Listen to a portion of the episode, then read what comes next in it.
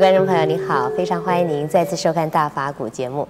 那么今天呢，我们要继续来谈生死的问题。我想大家都听过一句话，那就是“生死有命，富贵在天”。话虽如此呢，可是很多人呢还是不认命啊，用尽了各种方法呢，希望自己的寿命能够长一点，自己的生命能够富贵一点。所以呢，我们也可以看到很多人啊，就是用各种的方法，譬如说现在科技昌明了以后呢，就有人想把自己的尸体是不是冷冻起来，将来可以复活。现在呢，各种什么防老抗衰的技术呢，也日渐的发发明了出来。那就是佛教徒来讲呢，我们也听过《了凡四训》的故事，还有《延命十句观音经》啊，是不是生命真的用某种方法可以延长呢？让我们来请教圣严师父。师父您好，陈小姐好。是，师傅啊，我也听过《了凡四训》啊，听了以后啊，我觉得说虽不能至，心向往之啊。是像《了凡四训》这样子的一个故事。从佛法来看，从佛法的观点来看，师傅觉得我们应该怎么样的来解读它？也就是说，本来他应该是很快，他应该，而且他应该命没有那么好的，没有那么好啊。对，呃，本来他就怎么考也考不中嘛，哈。对。结果呢，考考一个考中了，呃，还有呢，本来很快就要死啊，他就没有死掉。那是就是因为遇到了啊、呃，这个一位禅师嘛，一位云谷禅师啊。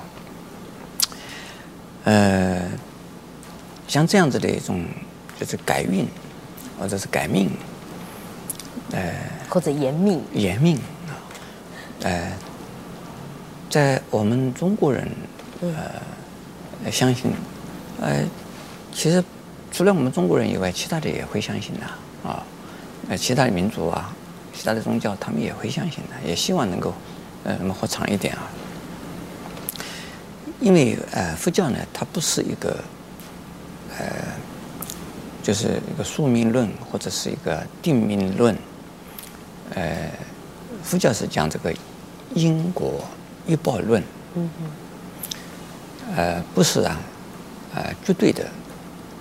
可是呢，呃，当一个人在出生的时候，他是带着福报，带着业报。两种来的啊，福报呢，就是他自己啊、这个顺利的部分，身体健康啊，事业顺利啊，环境好啊，呃，出生背景好啊，这个遇到的人都是贵人呐、那这个叫做有福报的人。那一报呢，就是啊，呃，同时有啊、阻碍。身体也会有病，这个有很多的不顺利，啊、呃，种种的种种的许多的打击，啊、拖后腿，啊、这种啊、情况，呃，都会有的。人生的旅程就是这个样子，这个好的坏的，这个都是参差不齐，啊、这个有的人呢，从这个参差不齐之中啊，一直往上的；有的人呢，就是平平庸庸的一辈子的。啊，有的人呢，出门呃呃出生的时候这个这个名门啊贵族，但是呢，但是慢慢慢慢后来就倒霉了，哎，这个对我们也看过这样子，都有这种情形啊。这个世界的就是这个样，那这里头就是有福报啊和业报这两种啊，这个来做的一种啊平衡。这个福报业报是过去时带来的，那至于这个寿。寿命也是一样，一个人出生的时候啊，大致上他这个寿命的年龄已经确定了的，大概多少年啊？以后这生命就没有了。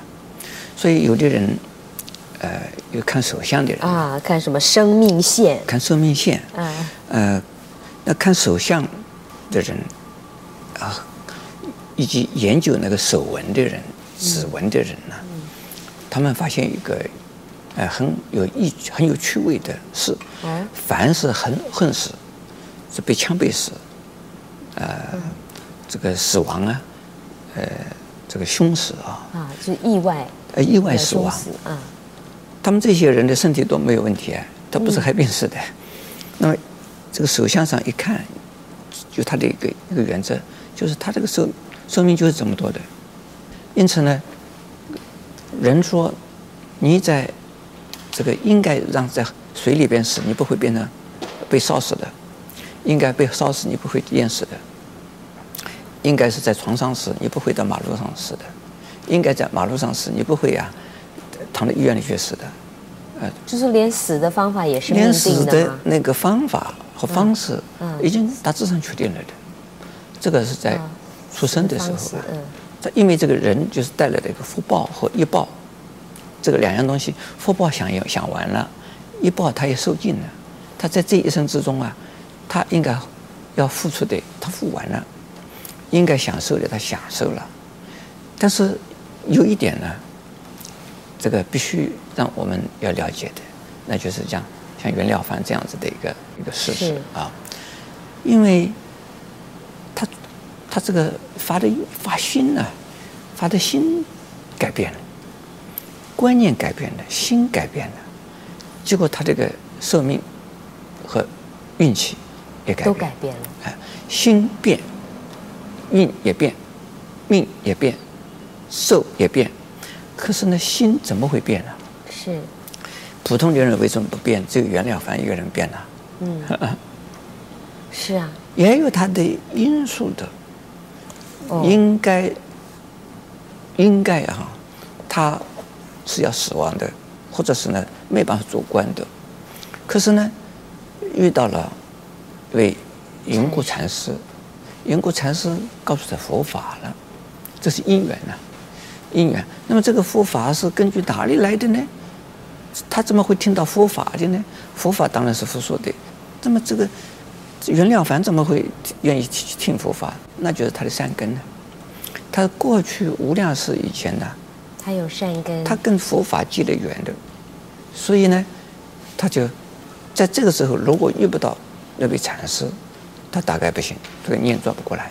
但是因为遇到禅师，他念头转过来了。有的人见到禅师也不会转念头啊，是。但是他第一个遇到了禅师，第二个念头转过来了，所以是他的运也改变。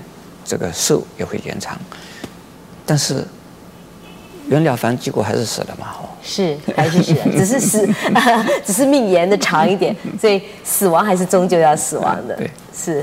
谢谢师傅开示。师傅说呢，要改变命运，要延长寿命，其实最重要的是要改变你的观念，改变你的心。更欢迎您在下集里面继续跟我们一起分享佛法的智慧。